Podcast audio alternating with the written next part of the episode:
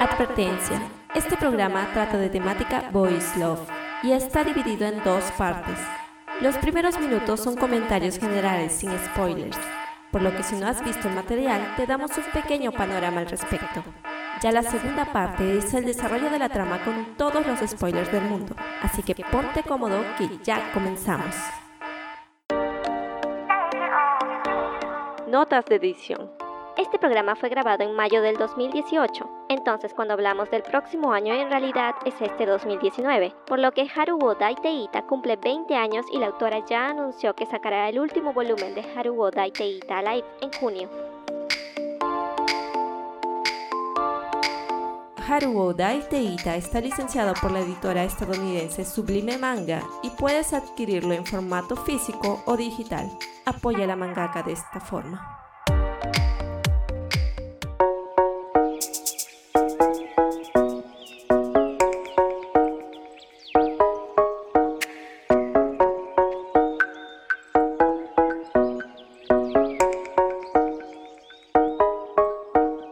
Bienvenidos a Suggestion Podcast en esta su segunda temporada. Yo soy Enfi. Y yo soy May. Uh. Como pueden ver, algunas cosas cambiaron por acá. Sí. Ahí May ya está de secundario.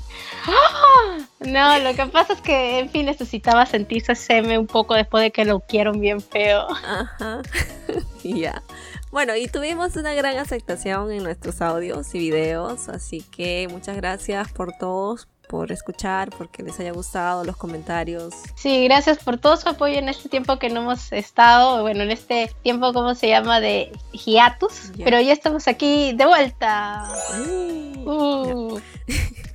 y bueno, seguimos trabajando, ¿no? Para seguir sacando más también audios y videos y probablemente nos vean actualizando más seguido, así que sigan por ahí, que no nos hemos ido y no nos iremos tan pronto también. Sigan nuestro Twitter, que ahí Efi sube cosas sabrosas, sabrosas de ya hoy, para que lo compartan y nos digan sus opiniones y estemos siempre en contacto difundiendo el de hoy por todo el mundo.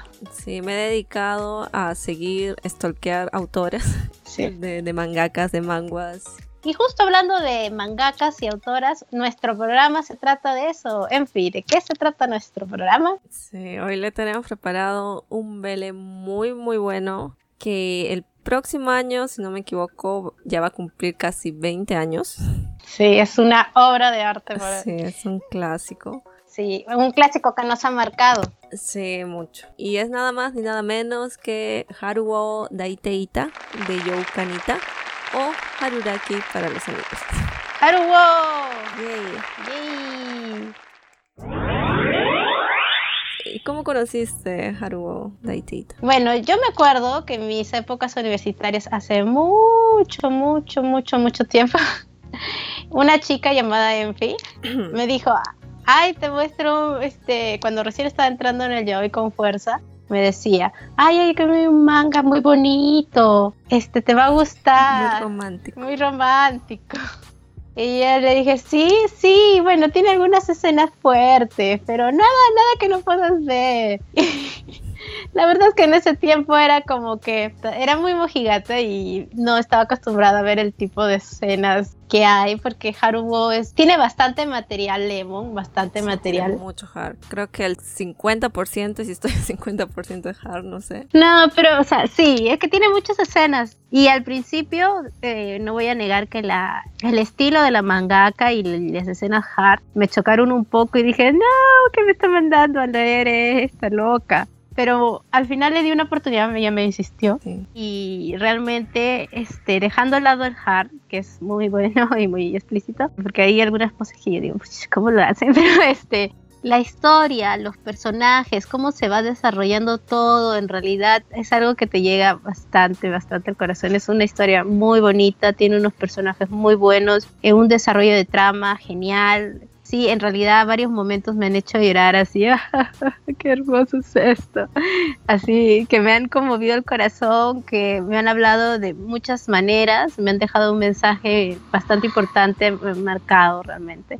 Y es como que es algo que se ha quedado ahí. Tato y Waki se han quedado en mi corazón. los protagonistas se han quedado en mi corazón y es como que oh, cada vez que los miro y cada vez que los recuerdo y estoy, oh, qué hermosos son. Y sabes qué me gusta que ahora acabo de pensar de que, bueno, aparte de ser una historia casi real, ¿no? Lo, que podemos ver porque no hay estereotipos marcados sí. de Semeyuke las mujeres no hacen ese papel de villanas de que van a separar a las parejas. O sea, están ahí, complementan, incluso la, la que ayuda a Iwaki, su manager. Ella está muy feliz que él esté con Kato, o sea.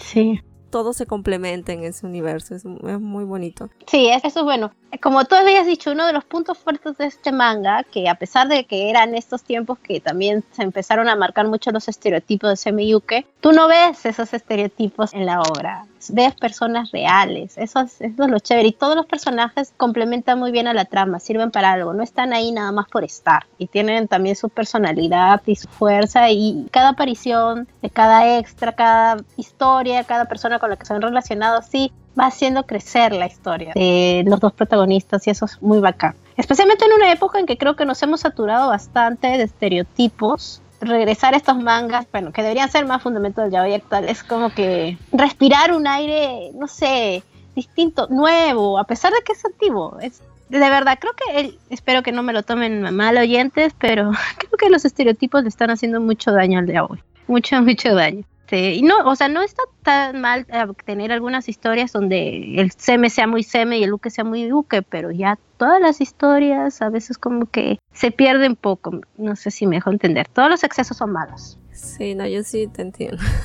o sea, yo creo que en los animes antiguos de yaoi y mangas antiguos, como ya hablamos de Ai no Kusabi, Bronze, Tetsuai y todos esos más o menos mantuvieron ese padrón, así ah. todos tenían una historia más seria y con animes como Gravitation que comenzaron a fue como un relax a todo ese drama, todo eso que se estaba haciendo y estaba bien. Pero después siguieron, siguieron así, que aparecían tal vez un poco más serios, ya no estaban teniendo la misma acogida, entonces todo se llegó a lo mismo pero yo creo que sí es bueno tener las historias de ambos lados. Sí, o sea, lo que queremos es más variedad. Y Haruo, en realidad, un manga genial para conseguir esos sentimientos fuertes, esa pasión, porque creo que también eso falta un poco, una pasión, pero una pasión más real. Y, para que entiendan lo que les decimos, entiendan nuestra experiencia, vayan y léanlo y les va a encantar. Bueno, Haruo Daiteita tiene 14 volúmenes, como dije, inició en el 99 y terminó en el año 2009, 10 años para sacar. Y después salió en el año 2014, lo que sería la continuación, Haruo Daiteita Live, hasta la fecha, porque el último manga que sacó fue del año pasado, pero en junio. Entonces no sé si está saliendo cada año, pero todavía no ha dado una finalización. Esperemos este, no lo dejen completo, como todo el mundo se está copiando de George Martin. Pero una cosa que quiero destacar de esta autora es que el, su estilo de dibujo en realidad ha evolucionado bastante con sus últimos mangas. Sí. Los primeros mangas tienen un trozo, trozo, un trozo también tiene. Sí, sus trozos están bien diseñados. Sí, sí.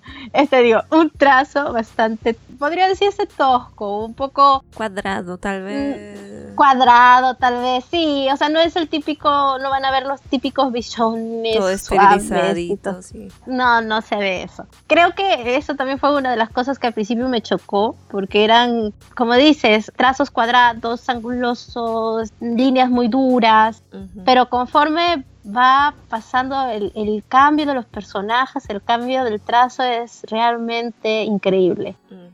Es muy, muy bonito, sin perder su estilo, que era, no era tan bichone, se vuelve un trazo mucho más suave, más fluido, más orgánico y eso hace que los personajes tengan una mayor expresividad. Porque al principio del manga su trazo no da tanta expresividad como uno quisiera, pero al final es que las lágrimas parecen reales y las expresiones son muy, muy, muy buenas. Sí, en realidad yo cuando lo leí estaba acostumbrada pues al más esterilizado, más suaves las líneas. Y aquí las expresiones, o sea, si está gritando, está gritando, ¿no? incluso yo le decía bajo micrófonos que a veces me parecía que ellos estaban gritando siempre. aquí solamente igual aquí está gritando y Kato está gritando. Ya, pero después eh, sí, fue más tranquilo. Ella misma los hacía diferentes para expresar lo que quería. Sí, sí. Y bueno, esta autora debutó con un manga llamado Groupie en el 95, si no me equivoco. Y ha tenido cada año, ha sacado un manga, a veces hasta dos. O sea, Haruo fue el, el, más resaltante. Incluso ella lo menciona porque ella tiene su página web oficial. Y ahí pone varios mensajes. El último fue de mayo del año pasado, en la que hablaba de Haruraki Alive 4. Esperemos pues de que retome las publicaciones porque necesitamos más de estos chicos. Es como que, ah, por Dios, oh, qué hermosos son. Quiero saber más, quiero saber más. Cálmese, ya.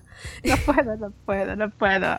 Y Haruraki ha sacado 10 CD dramas con las geniales voces de Toshiyuki Morikawa como Iwaki y Shinoshiro Miki como Kato. Shinoshiro Miki. Sí, yo estaba escuchando los dramas y hay mucha entrega. hay mucha. Hay que agradecerle a los sellos japoneses la entrega, entrega, Sí, entrega. mucha práctica. Sí. Y al final siempre de los dramas siempre están hablando los sellos. Yo no sé por qué no sé japonés, pero me gusta cómo se juegan entre ellos. O sea, hay una amistad por ahí. Claro, un bromance, un bromance. Sí. Ya que está de moda, moda ahora. Cuéntanos, ¿cuál sería la sinopsis? Haruo trata de la historia de dos actores, Yoji Kato y Kyosuke Iwaki. Ambos son actores porno y quieren salir de eso y se les presenta la oportunidad cuando un autor reconocido está a punto de lanzar la película de su última novela que ha sido un gran éxito, que justamente se llama Haruo Daiteita. Entonces, los dos se presentan al casting para el personaje principal y cuando se encuentran se sorprenden porque ambos se compiten constantemente el uno con el otro.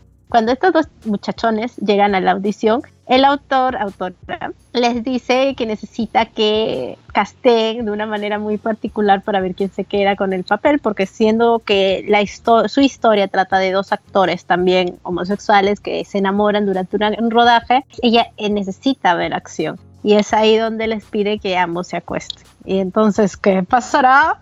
Pues tienen que leerlo para, para que sepan, pero básicamente eso es, a partir de ese momento la vida de Iwaki y de Kato se entrecruza de una manera así súper alucinante y es ahí donde ellos van conviviendo juntos, van descubriendo sus sentimientos y sobre todo van creciendo cada uno individualmente como, como persona Como y como actores. Como persona también porque eh, realmente la, la madurez a la que llegan ambos al final es como que, ah, su- qué orgullo, estos son mis muchachos.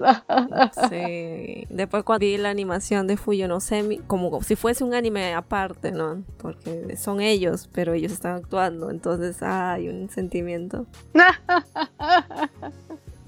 Pero ya hablaremos de Fuji no Semi más adelante, que es también parte del universo de Haruo. Ujú. que tienen que ver? Es hermoso, es lo más bello que hay en el mundo mundial. Es como que, oh, Dios, mi corazón. Y acá. Entonces eso fue la parte sin spoilers para que la vean. Seguro mucha gente ha, ha visto los animes y le ha gustado, pero el manga es mucho mejor. Sí, Hay mucha más historia de lo que muestran ahí. Sí. Incluso me pareció media, no tan buena me pareció el anime, pero el manga sí es súper recomendable. Sí. Siempre empiezan por el manga, como dicen, siempre empiezan por el libro, porque es mejor. Aunque yo prefiero al revés, porque si no a veces me desilusiono y Es que depende, depende de la perspectiva, pero tengan en cuenta de que ambos formatos eh, sí son distintos, o sea, a veces el manga te va a poner muchas más cosas que las que hay en el anime, porque los animes son más cortos, pero también hay veces en que el anime agregan otra cosa para hacerlo más interesante que no está en el manga, o sea que siempre es bueno verlo por ambos lados, pero ya cada quien claro. yo soy, por ejemplo, de las personas que empiezan con el manga y siguen con el anime. Y Enfi es al revés. Ella empieza ca- al anime. Por eso nos complementamos. ¡Eh! ya, eso suena raro. Estamos en un programa ya hoy, así. Bueno, entonces, Ah, ya, y los dramas me parecen, si has leído el manga, no vas a necesitar saber la traducción porque mucho de lo que se habla ahí estaba ya en el manga. A excepción tal vez de, hay un- una parte en el CD drama 8 que haz- le hacen una entrevista a los dos. Y eso sí no aparece en el manga, entonces no sé qué dicen, pero parece que hay alguna intimidad por ahí sacaron. Ya si alguien sabe japonés y se anima y luego nos pasa la traducción, se lo agradeceríamos mucho y le haríamos un pequeño altar y sería la diosa de nuestras vidas, o dios de nuestras vidas. Bueno, entonces ahora sí vamos a la parte con spoilers.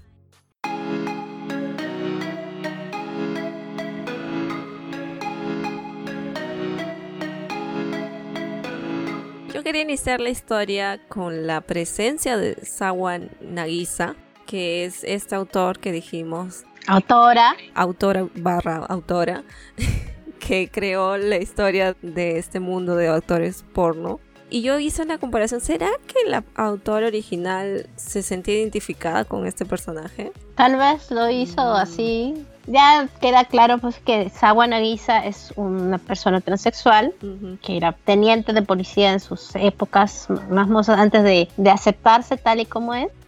Él, a través de su experiencia como policía, porque eso también lo menciona, es que conoce a mucha gente del submundo, de los barrios pobres, de gente que sus historias no son contadas o que no son entendidas. Entonces, esta es parte de su inspiración. De ahí es donde se nutre para sus historias y de ahí también donde nace también la idea de Haruo, porque piensa que el cine porno es un submundo que a veces nadie respeta a los actores porno en cierta forma por su trabajo, pues, ¿no? y no se olvidan que también son personas, ¿no? Exacto. Entonces él quiere sacar a relucir las voces de estas personas, sus sentimientos, sus tragedias, sus tristezas, sus alegrías, y es ahí donde ella este, se nutre bastante. Y realmente tiene una personalidad bien, bien graciosa, bien suelta, espontánea, pervertida pero libre. Sobre todo es que a veces hace las cosas agua, Nagisa, como que sin pensarlas, porque la siente en ese momento y necesita la urgencia de satisfacer esa necesidad, porque creo que por mucho tiempo ha estado muy reprimido. Claro, porque él incluso veía objetos, ¿no? De maquillaje y él sentía así como si le llamase algo, ¿no? Entonces a veces soñaba de que era mujer y él no entendía. No, no se aceptaban tanto por, supongo. Claro, no se sentía bien con su cuerpo. Creo que eso es una sensación un, sentimiento que, bueno, la comunidad transexual puede más definir, porque a veces ponerse en los zapatos de otro es mucho más difícil, pero que haya un personaje como este es como que visibiliza también esta situación. Y eso es bacán, porque en realidad no ves muchos personajes de este tipo en los mangas ya hoy. No, así no hay. O si no, ya están demasiado caricaturizados. Entonces, Awa Naisa tiene, digamos, un equilibrio en esta, en esta historia. No es el típica loca completa, pero sí es una persona bien extravagante, bien alegre, podría decirse, pero también se ve bastante sus dramas, sus penas. Se reprime. Y sobre todo cuando está con este Yukihito, que es mucho menor que él. Y bueno, fue él quien lo aceptó a Sawa, claro. de mujer, bueno, pensando que era su mamá. Pero igual como que lo aceptó porque su madre no, no lo quería, lo, lo votaron. Stop it, stop it. Cuando has dicho parece su mamá, la gente del otro lado debe haber dicho, ¿what? No, ¿quién es, quién es Yukihito? Empezando por ahí, es su sobrino. ¿Su primo o su sobrino? No, su primo es, es su primo. Es su familia. Claro, es su familia, es su primo. Sí, lo presenta como primo. ¿Qué pasa? Que el padre de Yukihito asesinó a su mamá y él se traumó terriblemente, así que la familia de Sawa lo recogió y lo llevó con ellos y es ahí cuando este Yukihito en cierta manera le da a Sawa la valentía para asumirse como sí mismo. Claro, incluso creo que él no hablaba y lo primero que dijo fue mamá, una cosa así. Entonces sintieron de que con él iba a estar bien porque comenzó a hablar, algo así me parece. Sí, al final se fue a vivir con él y terminaron enamorándose. Es una historia bastante controversial si te pones a verlo, pero también... Claro, porque tiene todo, todo, ¿no? O sea, es la edad. Sí, es la edad. Es el sexo y es la familiaridad, ¿no? Sí, pero cuando tú lo ves en, la, en el manga puedes ver la sinceridad que hay entre ellos, porque en realidad quieren. Y bueno, seguimos con nuestros actores. Sí, seguimos con la historia porque nos hemos quedado así estancados en el primer personaje que apareció. Sí, bueno, es que esa historia de Sawa en realidad lo comenta al final del volumen 4. Entonces nos hemos saltado, pero estamos siguiendo una línea de tiempo. Entonces, ¿cómo iniciaron Kato y Waki en el, en el mundo actoral? Sucede que había un cazatalento, se podría decir, que acosaba a Kato diciéndole para que entre en el mercado. Seguramente por su físico, ¿no? Porque Kato es... Está bueno. Está bien, ¿no? Está bueno, está bueno. Pero él decía siempre que no estaba interesado. Hasta que un amigo de él, que se llama Imai-san, le pide para actuar en, en una porno. Él trabajaba para una productora porno, el amigo, para ahorrar dinero, para tener experiencia para hacer sus propias películas. Y le dice a Kato si quisiera ayudarlo en esta película, que es de bajo presupuesto, pero que como un favor, que él va a salir. Él le comienza a decir este algo de que no, el mundo del porno tiene algo que no es bien visto, pero eh, hay como que una filosofía. Claro, claro. Una cosa así. Claro, sea, al principio le, este, era como que empiezas con el porno, no vas a ser muy reconocido, Ujú. que eso, que el otro. Eso Claro. era lo que pensaba Kato. Sí. Ya, y él se preguntaba por qué su amigo hacía ese tipo de cosas. Y cuando va a hacer la película se encuentra con Iwaki. ¿Qué pasa? Que Iwaki es, él sí, si quiere ser actor desde un principio, era su pasión, su vida, pero como recién está empezando y no tiene trabajo, y no tiene reconocimiento y no tiene apoyo de su familia y tiene que comer, entonces empieza él, Iwaki, con Trabajando. trabajando de esta manera. Kato lo todo estaba tomando como un juego en realidad. Pero es ahí cuando ve a Iwaki se da cuenta lo tan en serio que se toma su trabajo como si fuera para él el papel más importante de su vida, a pesar que es una película porno. Porque él, Iwaki, realmente estaba pensando de que este era un paso que él debía tomar, era un sacrificio que debía hacer para poder lograr sus metas. Y es ahí cuando Kato se da cuenta de que lo mismo pasa con su amigo, que él trabaja en este tipo de películas no porque él quiera eh, triunfar como director de porno, sino porque la necesidad lo ve obligado y él se toma realmente su trabajo en serio porque es un- el primer peldaño que él tiene que hacer para poder salir adelante. Ujú. Eso es lo que conmueve tanto a Kato que al final él también se ve en sí mismo y dice, bueno, a mí también me gusta esto la actuación y si tengo que empezar por aquí para hacerlo real, entonces lo voy a hacer. Y ahí es ahí cuando Iwaki le dice, pero tu nombre ya está manchado porque has participado en una porno. Y Kato le dice, no, quiero empezar como tú. Claro. O sea, yo voy a ser más que tú y voy a empezar con los mismos términos. y al final la cuestión es que es así también, también como se convierten al principio en rivales y así como empieza todo. Claro, ellos ya, te- ya se habían conocido un poco y yo creo que Kato ya miraba un poco la determinación de Iwaki porque también lo ayudó a él a ver qué es lo que quería en la vida. Sí. Y por eso él cuando dijeron "Ah, vamos a hacer audición de esta película, él no se inmutó, no tuvo dudas, ya ok, lo hago con él. Para él no, no había problema, pero Iwaki sí estaba así, que cómo que hacer eso, estaba así con sus dudas, pero después ya fue aceptando, se quedó con las palabras de Gato que decían que el que está arriba era el que iba a tener más protagonismo Claro. o iba a ser reconocido. Y por eso Iwaki al toque lo voltea a Kato y, y ya pues le da. Sí, sí, y le da, y le da con todo. Sí. Pero al final el que gana, eso es lo gracioso, porque al final el que gana es Iwaki. No, igual que gana, porque él lo, digamos que lo poseyó, Ah, cierto, cierto. pero el papel era para el sumiso. Eso también no entendí mucho. Sí, es Y cuando Sawa dijo ya la película fue todo un éxito, vamos a hacer un programa de televisión, vamos a darle mi papel a Kato. Sí, así fue como que, oh, ah, oh. Y, o sea, obviamente yo también me hubiese molestado, porque quien ganó fue él. Y si Kato quería eh, hacer el papel, hubiesen hecho una nueva audición. Sí, pero creo que no, o sea, la gente iba a ver también la serie esperando ver la extensión de la película. Iban a esperar ver a Iwaki en el mismo papel que lo hizo, Piña, que haya sido Luke en, el- en eso, aunque él había, hubiese querido ser pues el Seme, pero así fue, pues. Claro. Bueno, pues entonces ahí fue cuando le, lo llama a Kato y borracho le dice para que hacen el casting. Y Kato ahí lo, se aprovecha un poco.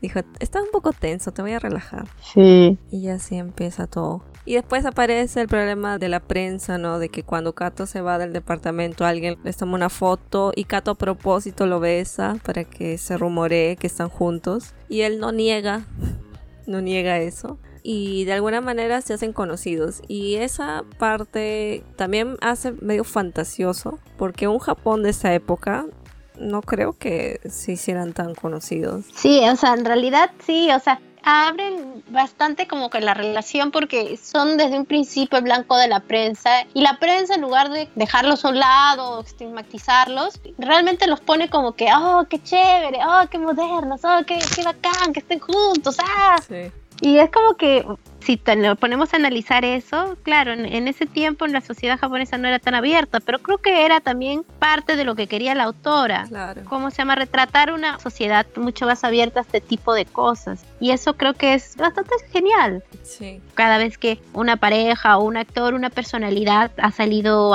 digamos, del armario, es bastante criticado por la sociedad y acá en la historia se ve todo lo contrario. Claro, incluso a la gente de Iwaki le dice, no salgas con otras personas porque la gente está aceptándolos a los dos. Entonces si tú haces algo van de repente a verte mal o cosas por el estilo. Es medio, medio forzado, ¿no? Esa parte. O sea, pobre Iwaki. Sí.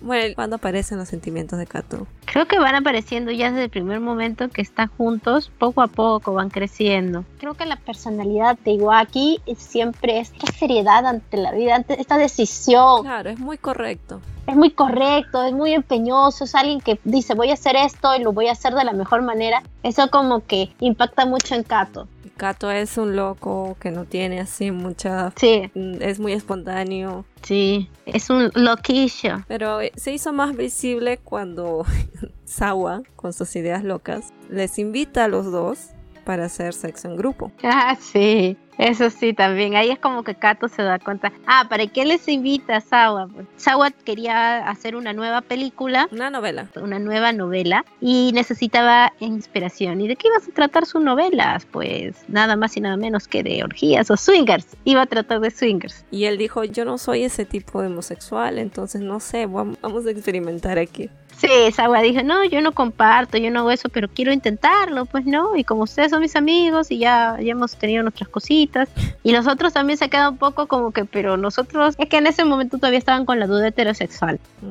Pero como sentían que se lo debían un tanto a Sawa. Kato es el que dice, ¿no? Este, hoy, pero hay que hacerlo al menos porque nos ha sacado de ese mundo, ¿no? Sí, claro. Entonces, Iwaki acepta y se va con Yukihito Isawa se va con Kato y entonces están ahí. Pero ni Kato ni Sawa estaban ahí realmente. Estaban mirando lo que los otros dos estaban haciendo. Sí. Y ya que una Sawa va y corre detrás de Yukihito porque no podía verlo con otra persona. Y Kato lo abraza a Iwaki. Iwaki entiende, ah, sus sentimientos salieron porque él en realidad lo ama y no quiere que nadie más esté con él pero ¿y tú por qué me abrazas? Claro. Muy gracioso. Sí, es como que, oh, me doy cuenta, nadie más toca a mi, a mi hombre. Sí. Fue una bonita escena. Iwaki cree que como el personaje que está haciendo Kato son pareja, tal vez él lo está diferenciando e, esa línea, ¿no? Porque todo el mundo sabe que a veces que se casan en actores o están juntos, porque más o menos se dejan llevar por la actuación. Y él piensa, ¿no? De que cuando una vez que termina la serie, tal vez Kato ya va a dejar de querer. Sí. Pero cuando termina, ¿qué sucede? Se enamora mucho más de él. Incluso, ¿en qué momento? Más o menos en ese momento es en el que se muda ya. Ajá. Claro, se muda y dice, no, quiero estar a tu lado para que veas eso fue bien conchudo de parte de Kato. Y ya, se me ocurre que estoy enamorado de ti, me voy a mudar a tu casa para, bueno, para que tú te des cuenta de que también me amas. Y como que igual que era, ¡ah! Él decía, ya no te voy a ver tan seguido, entonces mejor me mudo aquí. Sí, es como que, ah. Bueno, y después la convivencia. Sí, es como que Kato trata de, de demostrarle a Iwaki todo lo que siente por él, pero en ese momento también es que Kato era muy, muy infantil. Parecía incluso un capricho de él, que está detrás de Iwaki. Por eso Iwaki al principio como que resiente mucho eso y trata de poner una barrera entre los dos. O sea, creo que, que sí, le había gustado y sí sentía algo físico por él y era todo así como que muy nuevo porque es la primera vez que él estaba teniendo ese tipo de sentimientos por otra persona, sobre todo por un hombre. Pero él como que todavía veía a Kato como que esto se le antojó a este muchacho y dijo, ya, pues se me ocurrió amar a Iwaki y claro que cuando había este, suculencia no podía decir que no, Claro, para esto la única vez que creo que Iwaki fue seme fue en la audición.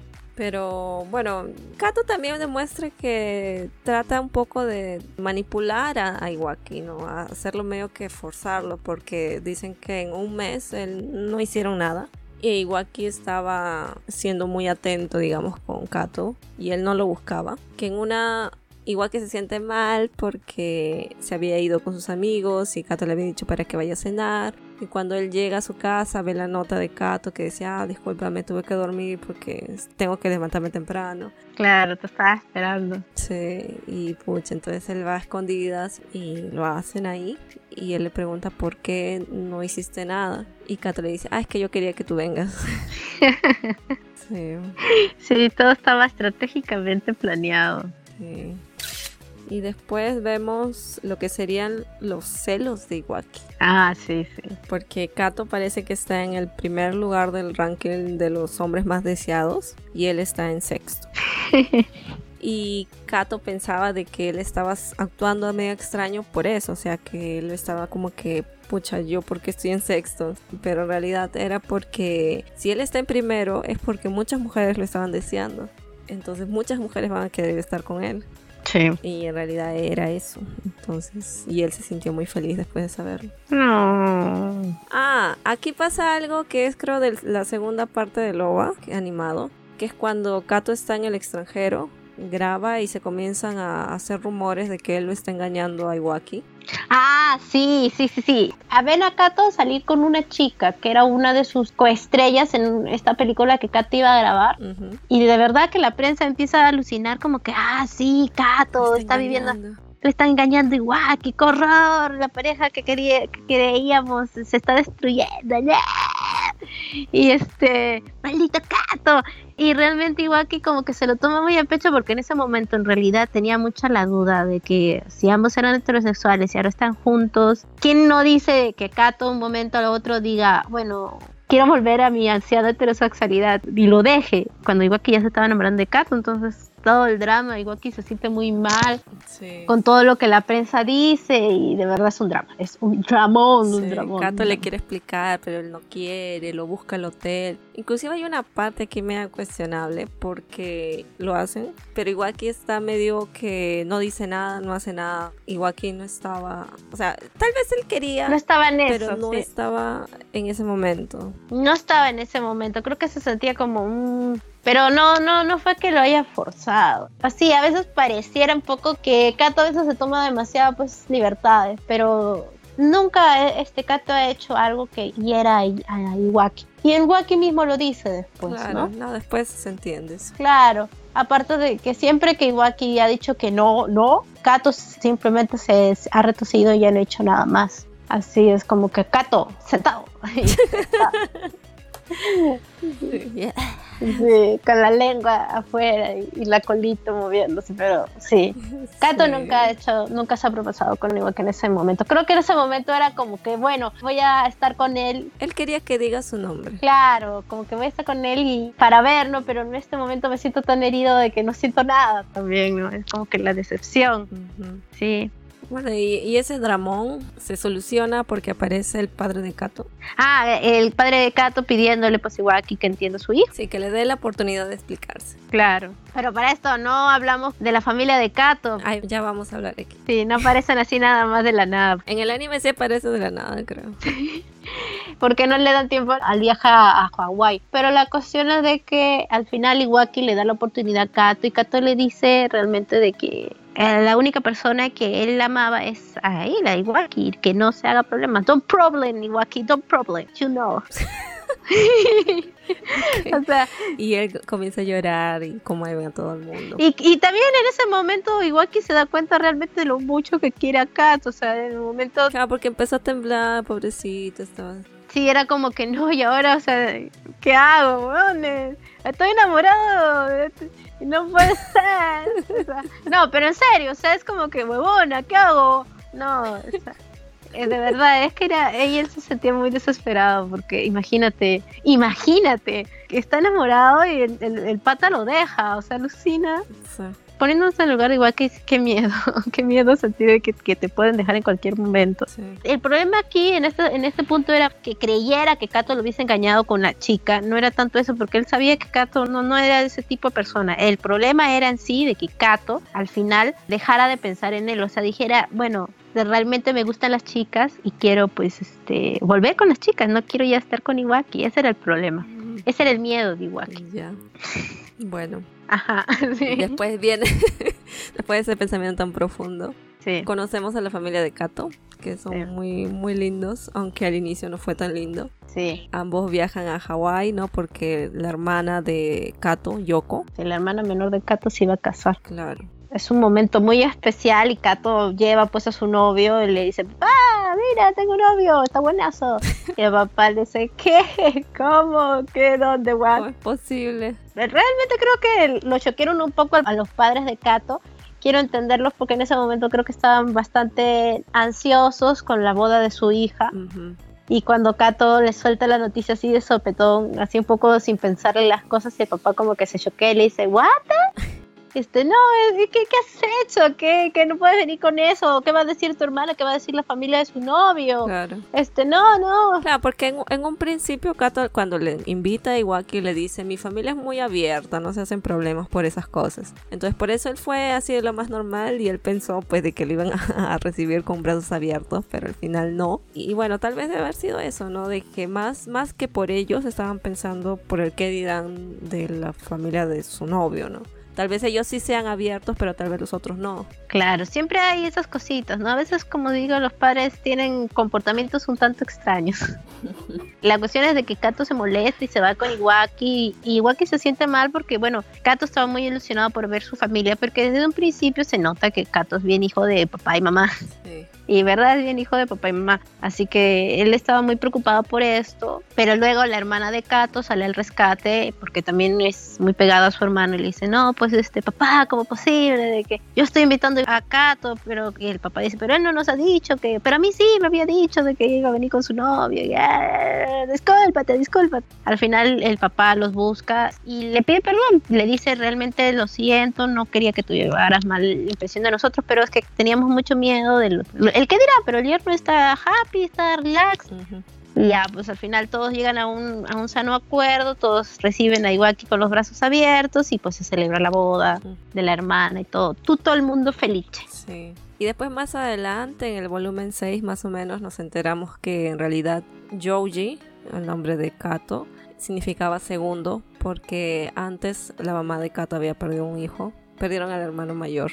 Sí, al hermano mayor. Josuke iba a ser el más. En realidad la familia Kato es bastante cercana, bastante unida. Sí. Eso es bonito de ellos, son bastante modernos, no Sí. sé si sería la palabra adecuada, pero sí, son personas Más abiertos. ellos viven en Japón, pero este no dicen nunca exactamente en dónde. Sí mencionan donde ellos tenían una casa de verano donde los padres querían irse una vez que se retiraran. No viven tan lejos, porque Kato y Iwaki siempre los iban a visitar para Año Nuevo en carro nomás. Sí, y bueno, para complementar también más adelante sabremos de que Yoko tiene un hijo y se llama Yosuke. Y es gracioso porque parece el- la fusión de los nombres de, de Yoji y Kyosuke.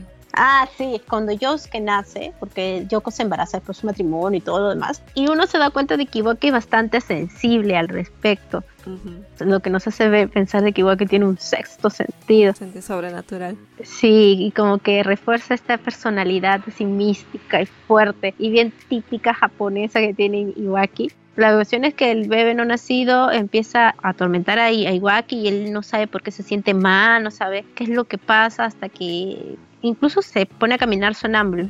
E intenta suicidarse incluso. Sí, se intenta tirarla y no se sabe por qué. La cuestión es de que después anuncian que van a hacer este el bebé de, de Yoko, pero Yoko se pone mal en el, en el parto y tiene problemas. Entonces Kato y Iwaki van corriendo al, al hospital porque es más, Iwaki le pide a Kato que lo lleve al hospital porque necesita estar ahí para cuando nazca el bebé. Y cuando Iwaki llega, no llega a entrar a la sala de operaciones, pero llega y se acerca a la sala, es cuando como que siente que algo se libera de él y justo en ese momento es que nace el bebé de Yoko y que le ponen Yosuke porque Yoko se había enterado lo de su hermano y es todo como que oh o sea que puede ser el, el bebé que no nació este haberse pegado a Iwaki y luego nacer en, en el hijo de Yoko es todo como que un círculo de la vida. Y luego por ahí dice no me acuerdo si es Yoko o Yoji o Kato que dicen este Iwaki tiene algo que hace que los Katos se le peguen Sí. Creo que fue Kato. Sí, fue Kato. Sí, porque luego cuando vemos crecer a, a Yosuke, cuando ya está más grandecito, tiene así una sincera fascinación por Iwaki, o sea, cuando está Iwaki como que ya no le importa nada y quiere estar con Iwaki, Iwaki esto, Iwaki lo otro, es su favorito. Después su mamá, ¿no? Pero es su favorito. Y ya pues, pasan varias cosas por eso, pero ya, eso lo dejamos para que lean, porque tienen que... Es muy bonita la historia con Josuke. Algo que me acordé de lo que dijiste esa historia, que también me dio un poco de gracia, es de que Iwaki piensa en la semilla de Kato. Ah, sí. O sea, Iwaki está recibiendo de Kato, obviamente, siempre. Sí.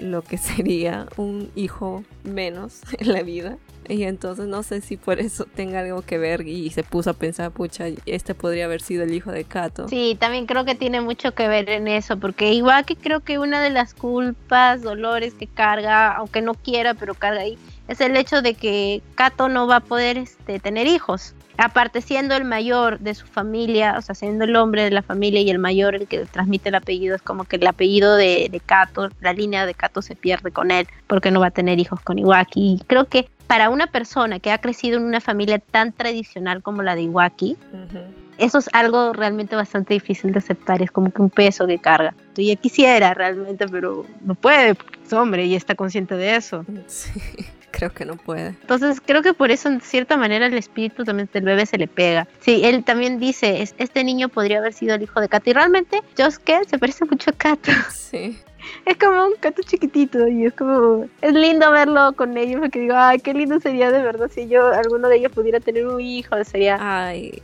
deberían poder adoptar en Alive estoy esperando por eso Sí, o por lo menos tener un bien de alquiler. Hay tantas maneras en que ahora se puede ser padre, que sería muy bonito que pudieran tener un hijo y, yo creo que eso es lo que les faltaría nada más, porque ya creo que han alcanzado varias cosas, varias metas personales. Y creo que sí, en el fondo creo que sí quieren tener un hijo, pero no se han puesto a pensar en eso porque es como que por lo menos Kato no se ha puesto a pensar en eso, porque es como que una imposibilidad. Yo creo que más está por el hecho de que no tienen tiempo, porque inclusive cuando Iwaki quería regalar un caracol ermitaño a, alguien que se había enfermado. No, Kato, Kato, a, Su, amigo, a Yoshida. Sí, que eso ya vamos a ver más adelante. más adelante. Cuando hablemos de de Fuji no Semi, este, no tenían tiempo para cuidar el caracol. y lo llevaron al mar para liberarlo. O sea, ellos creo que son conscientes de que su carrera ahora no es, digamos, la adecuada. Yo creo que si ellos consiguen mantener un equilibrio, ahí podrían. Y tal vez pensar más en ese aspecto. Sí.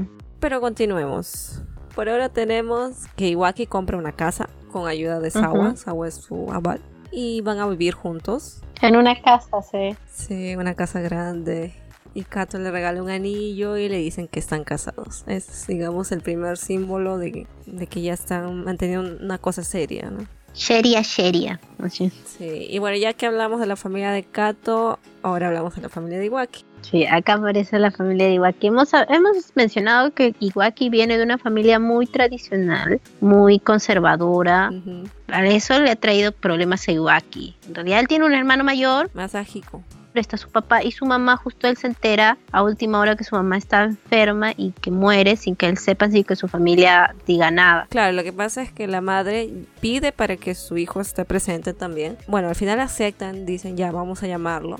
Y no consiguen comunicarse porque justo en ese momento que se había mudado. Mm. Entonces no tenían sus números telefónicos, no sé cómo fue la cuestión, pero no consiguieron comunicarse con él. Y él se tuvo que enterar o mucho tiempo después me parece que lograron comunicarse y ya no querían obviamente, ¿no? De que se acerque. Sí, sí. Aparte de que, ¿qué pasó? Eh, Iwaki salió de su casa con malos términos. Él quería ser actor, pero en cambio su mamá sí estaba preocupada por él, estaba preocupada por su futuro y le estaba buscando novia. Acá en Japón hay una tradición más o menos de novia por catálogo, una Acá. cosa Acá sí. Bueno, en Japón hay esta tradición y al parecer este Iwaki se escapó prácticamente de eso, dijo. De adolescente. Sí, siendo adolescente porque quería actuar y su familia no lo apoyaba, no, tenía ese permiso y se fue, dijo, ya, me voy. Y más o menos como que eso afectó un poco también los planes de su familia, los planes de su hermano y todo lo demás, y estaban medio que resentidos con él. Y fue difícil para Iwaki llegar, enfrentarse a su hermano, enfrentarse a su padre después de que él los había dejado, que se había ido pues a hacer su regalada gana y justamente venir y decir, pues miren, ya volví y acá está pues mi novio. Y, creo que eso le choca también al hermano, le choca al padre, pero al final ven realmente la decisión de Iwaki de no dejar a Kato, de decir, ya hermano, si quieres, odiame por todo lo que he hecho, odiame por puesto una carga en ti muy pesada, porque todas las responsabilidades de la familia quedaron en el hermano mayor nada más. Y odiame por eso, pero no, no pidas que deje a Kato porque no, no voy a poder, no, no lo haré. el Masahiko le, le da en conexión que si quiere ver el, al altar de su madre, tendría que casarse con alguna de las mujeres que ella había estado buscando para él. Kato inclusive va a hablarle solo, ¿no? Sí. Los dos le piden disculpas a él, entonces fue así bien conmovedor. Sí.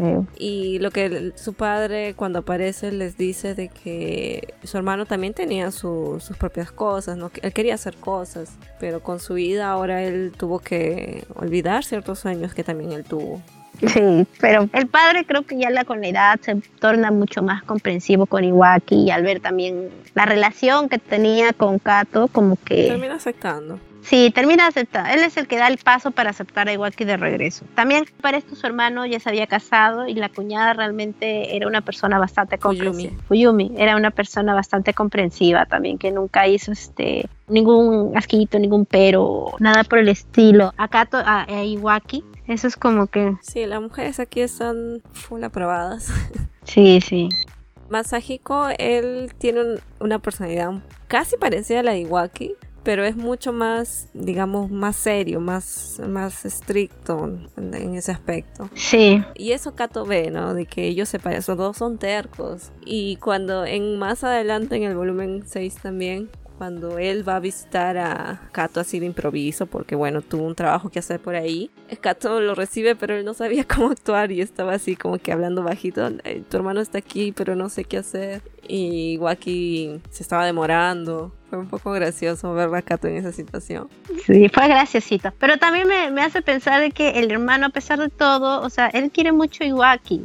Luego lo notas cuando el hermano llega a tener su propia hijita y... En el volumen 9, ya más, más adelante, tiene su hija que se llama Hina. Y según parece, es bastante parecida a Iwaki.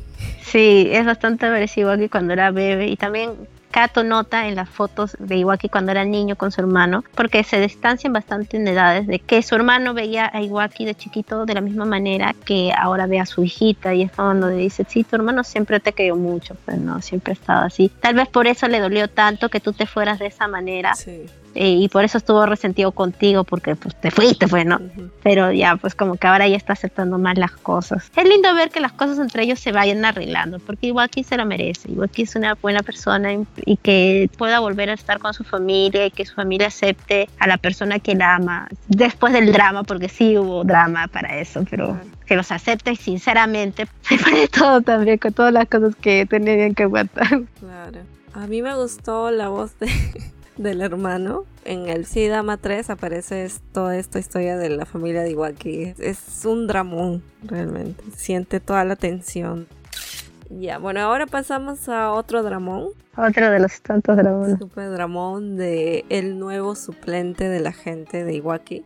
Ah, sí. Pero no, no mencionamos al stalker de Kato. Ah, no mencionamos. A ver, cuéntanos del stalker de Kato. Así rápidamente es un resumen del stalker de Kato. ¿Qué pasa? Que donde vivía Kato antes, al frente había un chico que estaba así completamente enamorado de Kato. Parece que lo seguía desde su tiempo del porno. Se imaginaba a Kato en la mañana que se levantaba y lo saludaba a través de su ventana. La cuestión es de que este chico que se llama Urushisaki. Urushisaki estaba como que muy prendado de Kato. Y después con el tiempo él se va enterando de que Kato estaba saliendo con Iwaki y para esto él se parece a Iwaki. Sí, él se parece bastante a Iwaki como que más chivolo y empieza a vestirse como Iwaki. Incluso en el trabajo le empiezan a decir, oye, ¿te pareces a Iwaki? Que esto, que el otro, el otro. Dice, ¿qué? No, Iwaki es el que se parece a mí. y un día cuando se cruza con Kato, Kato le, pues, medio que le hace el pare, ¿no? Sin querer queriendo, porque no, el Kato no se da cuenta que tan, o creo que sí se da cuenta, pero no se lo decía como para no hacerlo sentir mal, pero le, dice algo así como que tú no te pareces en nada, Iwaki. Y lo hace sentir muy mal y como que el chico tira todas sus cosas de Kato y dice, ya nunca más, Kato, nunca más te voy a amar. Pero a la mañana siguiente se da cuenta de que Kato se ha mudado y como medio que se desespera porque nunca lo va a volver a ver y pues es el stalker, pues es el stalker. La cuestión es que después como que tiene su, revelación así, ¿sí? y, se da cuenta de que no necesita parecerse Iwaki para que Kato se fije en él, sino tendría que ser más él mismo. La cuestión es de que renuncia a su trabajo y al final se hace reportero y para siguiendo a Iwaki a Kato todas partes para conseguir las últimas noticias de él. Y realmente consigue varias cositas de ellos y al final su medio que seguirlos al final les ayuda un poco a Kato y a Iwaki en ciertas situaciones que se vuelven peleagudas después. Pero básicamente es de la historia de, de reportero este Urushisak. Ya, y ahora vamos con el drama del reemplazo de Shizumi-san. La gente de Iwaki iba a tener un bebé, entonces iba a estar un tiempo de licencia de maternidad. Y en su reemplazo está este hombre llamado Asano Nobuyuki, que tiene interés en debutar en el futuro como actor, pero que quiere aprender cómo se mueve todo ese mundo. Y es así como él comienza ¿no? a ser el nuevo agente de, de Iwaki. Y obviamente Kato está muy celoso y pero Iwaki lo trata de, de, hacer sentir un poco más seguro, que no, no haga escándalos por eso, ¿no? Y en una cuando Kato tiene que hacer algún trabajo, no fuera, no va a la casa a dormir, Asano aprovecha y le dice a Iwaki que quería preguntarle algunas cosas. Entonces él dice, sí, normal, con confianza. Si quieres te puedes quedar aquí para que no te tengas que levantar muy temprano, no sé qué cosa. Y en eso él ya había para esto llamado supongo que algún paparazzi diciéndole de que esté a la puerta, que iba a pasar algo. Y es ahí cuando le toman la foto de él entrando con Iwaki a la casa y obviamente se arma un escándalo. Iwaki está preocupado, ¿no? Por lo que Kato pueda pensar. Kato inclusive lo llama, le dice, él entró, ¿por qué él entró? ¿Por qué lo dejaste entrar, mejor dicho? Claro, porque Kato siempre había sospechado de él, no lo quería cerca de Iwaki. Bueno, y la cosa es que ellos hablan al final, hacen una conferencia de prensa y los dos juntos llegan a la conclusión de que ellos se quieren y que eso no va como que a, a entorpecer sus planes amorosos y regresan a la casa y ahí como que se, se reconcilian. Se reconcilian reconciliadamente. Y obviamente ya Sano está medio molesto porque no salió el plan que él quería, ¿no? Él quería ser tal vez el quien rompió o por él o hacer algo para llamar la atención, ¿no? De la, de la prensa. La verdad es que Asami siempre tuvo malas intenciones. En realidad al principio se veía todo bonito, que sí, que Iwaki-san. Igual que creo que no se daba cuenta de su malignidad, pero Kato sí estaba atento porque este muchacho no me cae nada. Él quería justamente lanzar su carrera con un gran escándalo. Entonces pensaba que haciendo este escándalo le iba a salir pues bien, ¿no? Voy a llamar la atención sobre mi persona, voy a ser el, el, nuevo sex symbol, el rompedor de parejas, una cosa así. Pero al final la prensa se fijó en todo lo de Iwaki y de Kato y cómo se reconciliaban y lo dejaron de lado a él y como que se olvidaron, pues. Claro. Le salió altera por la culata, chico. La maldad nunca triunfó. Bueno, entonces para eso ya Iwaki siente lo mismo que Kato. Ellos hacen un viaje a Estados Unidos. Sí. Y conocen a una pareja llamado Magira y Carlo. Y bueno, Magira ve a Kato, reprocha que Carlos no lo celaba, que no le importaba con quién él estuviese. La cosa que ellos hacen ver, no, él sí se importa, solo que él está haciendo las cosas mal, ¿no? O sea, no, no está mostrando sus sentimientos. La cosa que ellos lo ayudan a, que esa pareja se consolide y ellos también los ayudan para que finalmente se puedan casar y se casan legalmente. Sí, se casan. En una capilla de Hollywood. Sí, se casan y como que ya al fin, aparte que también Carlo, que es un para esto un multimillonario con mucho, mucho dinero, les, les dice pues cualquier cosita que necesita, dígame pues porque yo estoy ansiosa por invertir en ustedes. Y ya, pues la cuestión es de que esa ayuda también va a servir más adelante. Pero por ahí se filtran, alguien les toma fotos ahí cuando salían de la, de la capilla y se filtra la noticia de que se han casado y pues cuando regresan es todo, wow, se han casado, no lo puedo creer, loco, así, wow, wow, ya. No, y, saltaban así noticias. Ah, quien se vistió de blanco es el que hace papel de mujer. Cosas como ese estilo se rumoreaban. Sí. Y entonces llegamos al tan ansiado Fuyo no Semi. Al fin, así. Sí. ¿Cómo inició este drama? Bueno, en, en el volumen 7 se explica los previos ¿no? de la historia. Isaka Sensei era la autora que escribió esta novela porque ella era nieta de uno de los personajes Sí. real que le contó. Iwaki entonces lee el libro y le gustó, ¿no? Siente que, que el papel de Akizuki le llevaba muy bien a él y quiere hacer ese papel. Entonces le cuenta a Kato, él está tan emocionado que le dice todo y le presta el libro. Y a Kato también le gusta el libro, entonces, y él también dice, yo quiero este papel de Kusaka. Pero él antes ya había rechazado ese papel Sí. por hacer un papel en Taiwán, me parece, un otro trabajo. Sí, una película más comercial. Sí, él pensó, ah, es internacional, entonces me, me voy por ahí. Y entonces eh, se hace todo un drama porque su, agencia no estaba de acuerdo porque ya estaba todo para que él viaje a Taiwán y haga el, esto, pero él lo rechaza y hay problemas, ¿no? Obviamente.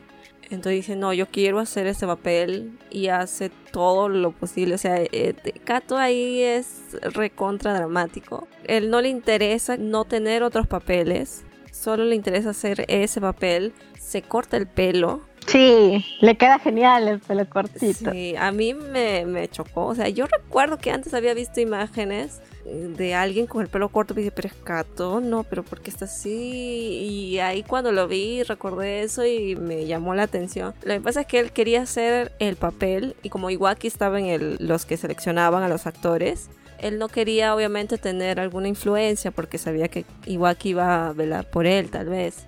Entonces por eso dijo, me corto el pelo para que pienses que soy otra persona. Sí, pero igual se le veía muy bonito. Sí. Y además hace una actuación que deja a todos con la boca abierta. Sí. Y al final lo aceptan, pero hay muchos, o sea, hay muchos problemas para aceptarlo porque como él no tenía el apoyo de, de su agencia, la gente no quería contratar a un actor cuya carrera parecía que se estaba desestabilizando y que podían cobrarles por mora. Hay algo que de- más o menos que nos hace entender todo esto y que sí resulta bastante real en la vida, en la vida real, pues, ¿no? Cuando un actor firma un contrato con una película, tiene ciertas cláusulas que debe de cumplir. Si el actor no cumple con ese contrato, la productora que lo ha contratado puede demandarlo a él y a su agencia por un montón de dinero y haber problemas legales. Justamente eso es lo que pasa, que Kato ya había, había rechazado primero el papel de Fuji no Semi sin haberlo leído porque tenía esta propuesta del extranjero para una película así tipo Rápidos y Furiosos y él ya había firmado contrato. Y rescindir su contrato no solamente le carrea problemas a él, sino a su agencia, a la productora y problemas legales. Entonces, él tenía toda esta historia detrás y por eso los de la producción de Fuji no Semi no estaban seguros, a pesar de que había sido el mejor, no estaban seguros de aceptarlo, porque eran una película histórica de un presupuesto controlado y en realidad era una película independiente casi, entonces no querían ganarse con todos esos problemas, pero al final Iwaki y la autora también apoyan a Kato en el papel y dicen, pucha, pero bueno, si vamos a hacer una, esta película hay que hacerla bien y hay que hacerlo con los personajes, con los que realmente me he imaginado en mi cabeza, dice la autora, que quiero que sea y hay que arriesgarnos y al final la aceptan, pues. Sí. Pero para esto la agencia como que sanciona a Kato diciéndole que ya no le van a pasar más trabajos hasta que salga Fuji no Semi que demuestre ser un éxito, porque si no ya fue. Entonces ya Kato ya como que tiene unas largas vacaciones antes de que graben Fuji no Semi, mientras Iwaki era el que estaba que trabajaba en varios lados, por aquí y por allá, pues trayendo la plata, trayendo la platita a la casa. Sí, para sustentarse. Y obviamente eso trae en Kato una gran presión, ¿no? O sea, él está, él dice, no, estoy haciendo más de lo que puedo, de lo que mi cuerpo puede, porque tiene que hacerlo perfecto. Sí. Entonces, Sí, aparte que ese, es el papel en el que Kato está apostando su vida, su carrera. Para este entonces, Kato está perfectamente consciente de que ama ser actor, que eso es lo que él quiere, que esta es su vida. Entonces, perder eso es como perderse a sí mismo. Estar arriesgando el 100% en esto. bueno, al final creo que Kato consigue mantener ese equilibrio, ya no está así tan presionado. Iwaki creo que lo ayuda y todo. Inclusive se muestra un poco, un poco entre, entre escenas del, del rodaje hasta el fin de la historia a los amigos de Kato que son Miyazaka y Onosuka y ellos le dicen que habían conocido a Kato en una orgía. que justo fue en ese tiempo cuando Kato ya vivía con Iwaki, pero en el departamento. Y él se justifica diciendo, ay, pero era en esa época que tú no me decías que me amabas y no sé qué cosa. No sé qué sí, aparte que creo que al final no hizo mucho esa vez de la orgía. Sí, creo que se fue una cosa así. Bueno, la cosa que es un dato curiosito, ¿no? Para saber cómo se conocen las amistades. Claro. De hoy en día. bueno, y la cosa que Ah, aparece una parte que, también me llamó la atención, que es cuando comienzan a intercambiarse un poco los papeles, en el sentido de que Iwaki está preocupado por Kato y está pensando que Kato cuando está en su personaje realmente es muy profesional y olvida ¿no? que es su único papel o que qué va a ser de él o cosas por ese estilo. O que es el protagonista y que se debe cuidar. Claro, y en una de esas Iwaki está distraído y como que cae de un puente y Kato va corriendo obviamente y lo salva, ¿no? Y eso hace que se desloque el brazo. Sí. Eso fue también bien impactante. Sí, era como que si se caía, pues se iba a morir. Ah, para esto también aparece otro personaje que también es importante, que es este el amigo de Kato Iwaki. Que es Yoshizumi. Yoshizumi. Sí, que es uno que iba a interpretar un papel en Fuji no Semi. Aizawa. Sí, Aizawa. Y es una de las pocas personas que logran derribar los muros que tiene Iwaki como persona y hacerse su amigo, pero realmente su amigo. Y uno se da cuenta ahí de que Iwaki no tiene muchos amigos, casi no tiene ninguno. Sí. Por no decir que ninguno. porque siempre se muestra el amigo de, de Kato, tal persona, a los amigos de Kato, tales personas. Y amigo de Iwaki como que no hay. No hay. Pero realmente Yoshizumi. Yoshizumi. O sea, es una persona muy especial para Iwaki. Claro. Eso es algo que luego, como se llama, Kato entiende y también respeta. Lo que, lo, lo que, que es lo bueno. Porque Kato es bien celoso. Sí. Pero respeta la amistad que tiene. Y la alienta también. Sí. Y bueno, y muestran toda esta escena de que se llevan bien con este personaje y están todos bien y aparece ¿no? una tragedia en medio del rodaje. Iba a haber un incendio mientras ellos, los personajes estaban escapando. Claro, en uno de los decorados iban a recrear un incendio, pero no sale bien y se desata un incendio de, de, veritas. Sí, y ahí es donde Yoshizumi se accidenta más porque él para proteger la cinta que estaba grabando se avienta no sé contra qué y por hacer eso él pierde la voz. Sí, es que traga mucho humo y se daña sus cuerdas vocales. Y eso hace que Iwaki admire más a, a Yoshizumi porque obviamente él hizo todo lo posible para que todo el trabajo que se había hecho no se pierda. Bueno, hay no sé cuán cuestionable es la vida o el trabajo, pero... Bueno, el trabajo de, que te digo, visual, grabar la escena es muy, muy importante. Sí, bueno, y como habían pasado tantas escenas, supongo que no quería que se pierda en nada, ¿no? Entonces, bueno. Claro. La cosa que pasa un tiempo y se dan cuenta de que Yoshizumi no va a poder actuar en breve porque está muy mal y le buscan un reemplazo. Y resulta ser nada más y nada menos que Asano este personaje que le hizo todo el dramón al inicio. Pero todos tratan de tomarlo o Kato dice, ya, yo no me siento bien contigo, pero vamos a tratar de hacerlo por el bien de la película. Que sí se molesta bastante porque no le pareció de que, mire, Yoshizumi ha arriesgado su vida para rescatar esto y no lo están esperando, o sea... Sí, es como que, no, güey, pues yo no quiero a otra persona que no sea mi amigo. Sí. Quiero solo a mi amigo, mi amigo. mi, mi 21 amigo. Bueno, ahora sí, la trama de Fuyo no Semi, cuéntanos. La historia está centrada en el Japón de la inicios de la era Meiji, en que había toda esta revolución, estos, estos aires de guerra civil.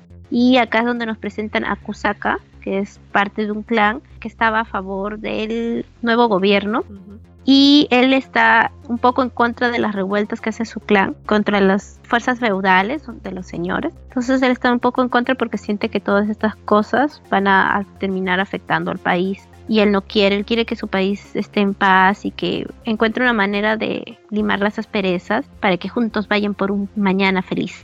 La cuestión es de que su clan estaba pensando quemar la embajada de Estados Unidos y él como que se entera y trata de impedirlo justo con otro amigo llamado Aizawa pero cuando llegan ya es demasiado tarde, están quemando la embajada, entonces empieza a llegar los policías, ¿no? De esa época, y ellos tienen que huir. Entonces cuando huyen llegan hasta un acantilado y no pueden saltar porque lo encuentran cerrado. Y es ahí cuando Kusaka y Aizawa se encuentran con el Kizuki, que era este de un plan contrario al de Kusaka. Y a pesar de eso, él los ayuda también porque sabe de que están huyendo, que tal vez ellos no piensen igual que el resto, ¿no? Porque él tampoco está de acuerdo con los enfrentamientos que están habiendo en ese tiempo. Entonces los ayuda a huir y con esa acción Kusaka se impresiona mucho con este, este joven samurái. La cuestión es de que después de un tiempo Kusaka quiere aprender inglés porque en este tiempo hay que recordar que Japón todavía vivía con una política cerrada al mundo, no se expandía, era muy, muy tradicionalista y no hacían comercio con otras partes o el comercio era muy, muy cerrado, muy restrictivo. Entonces este, aprender inglés era un poco difícil y como el clan al que pertenecía nadie le quería enseñar, es ahí cuando se vuelve a encontrar con Akizuki y, él también lo reconoce de esa vez y cuando pues Kusaka le cuenta de que él no estaba ahí para quemar la embajada, sino todo lo contrario. Entonces Akizuki dice, ya pues yo te enseño inglés porque yo estoy tomando clases. Entonces, ¿qué pasa? De que en el medio de estos días en que este, Kusaka y Akizuki se conocen, bueno, empiezan a hablar, se empiezan a hacer amigos y se empiezan a enamorar. Pero no se dicen el uno al otro sus sentimientos. Es cuando parte del clan de Kusaka, uno de los sus mayores, le, le, dice a su maestro, le dice, ¿sabes qué? Estoy pensando como tú, aunque el resto del clan no lo piense igual, creo que es importante abrirnos al extranjero y cambiar un poco nuestras políticas para que el país crezca. Entonces he pensado que te voy a enviar a Inglaterra que estudies.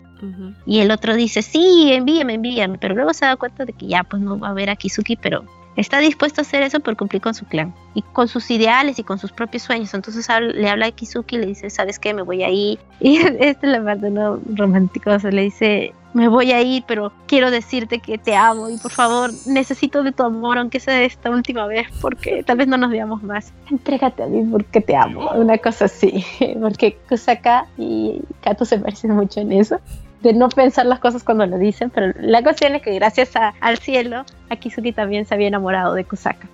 Y le dice que no tenía que tomar nada porque él se lo entrega todo. es muy bonito. No, en realidad es muy bonito. Ahorita no siento que no le estoy haciendo el honor a la historia que necesita, pero de verdad es para que vayan y lo lean también. Hacen una analogía, ¿no? Con la, la cigarra. Sí, se entregan mutuamente y después de eso, pues este, ellos están ahí en el bosque y ven el caparazón de una cigarra. Y es ahí cuando hacen un poco la analogía la historia en sí de que como la cigarra ha esperado todo el invierno para que llegue el verano y, tanto esperar, pues como que se ha secado, pero ahí está todavía esperando. Por eso se llama Fuyu no Semi, que es cigarro de invierno, una cosa así. La cuestión es de que luego Kusaka se va al extranjero, ahí... Estudia todo lo que puede. Sí, se gana pues sus privilegios, o que se va a ver después, ¿no? Porque se hace importante en el medio, pues, ¿no? Y cuando él regresa, encuentra con que la guerra ha estallado, la guerra entre clanes. Y que el clan de Iwaki es el que está al otro lado, que se ha convertido en el enemigo. Y como Kusaka tenía todo este historial de estudio, conocer el extranjero, cuando llega ocupa rápidamente un cargo importante. Y él acepta simplemente para que cuando salga al campo de batalla poder buscar a Kizuki y encontrarlo vivo, rescatarlo, porque él sabe que si alguien más lo encuentra lo van a meter a la cárcel o lo van a matar. Ya, pues qué pasa que llega a encontrar a Kizuki herido, una bala de cañón le había destrozado la pierna y queriendo matarse porque habían perdido. Y ya sabe que la costumbre de los samuráis que han perdido es recuperar el honor con el harakiri o el seppuku. Bueno, ¿qué pasa de que Akizuki pensaba como que ya, pues ya por fin ha visto a Kusaka una vez más, entonces ya puedo morir, por favor ayúdame a morir, pero Kusaka no quería que Akizuki muera y justo en ese momento cuando lo estaba por salvar aparece un soldado y Kusaka lo termina matando al soldado de su bando para poder salvar a Kizuki. Y, sí, él como que se quedó, oh, no puede ser la persona, esa chica tan buena que yo conocí en ese momento se ha transformado en una especie de demonio que mata a un inocente. Claro, porque Kusaka no usaba eh, su arma. Sí, él nunca sacaba la espada, pero en ese momento lo hizo y... Solo otra espada. Sí, solo sí, la otra espada.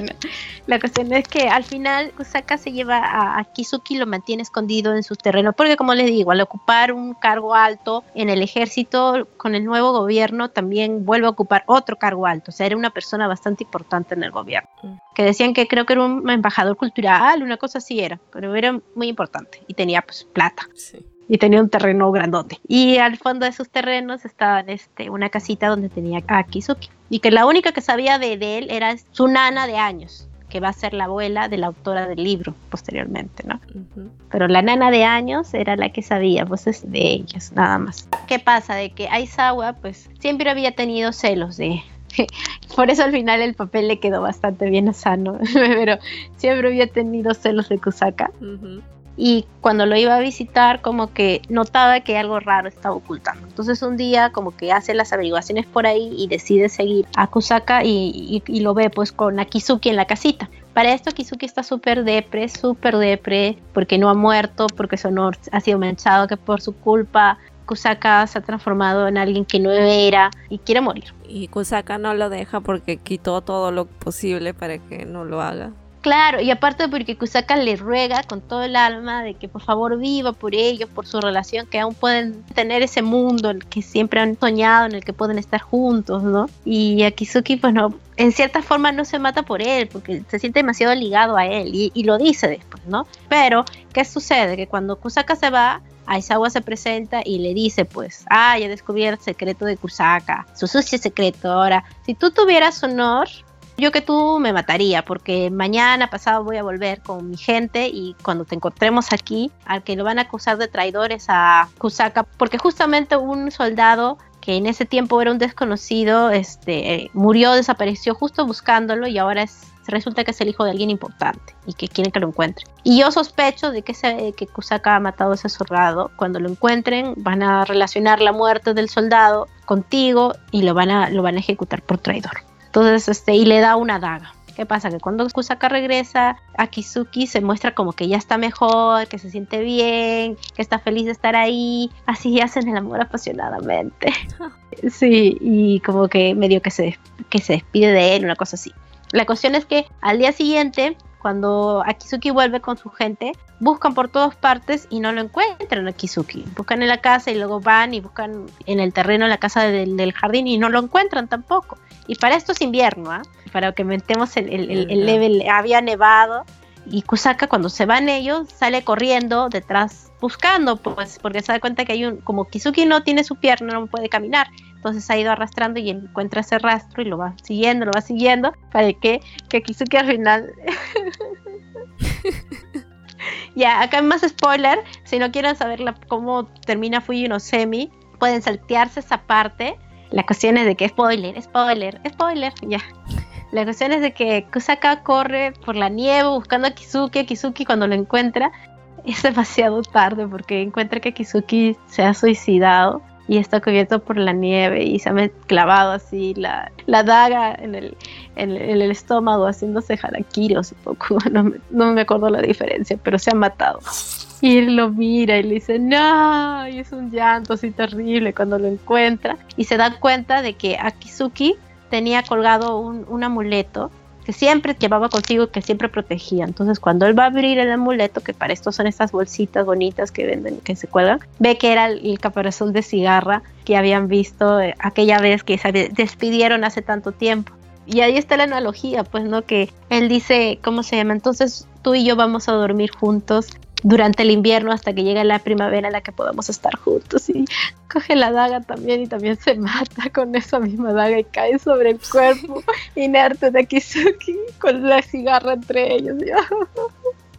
y luego Aizawa regresa y los encuentra los dos muertos. Y es como que... Ah, y eso sí, un final.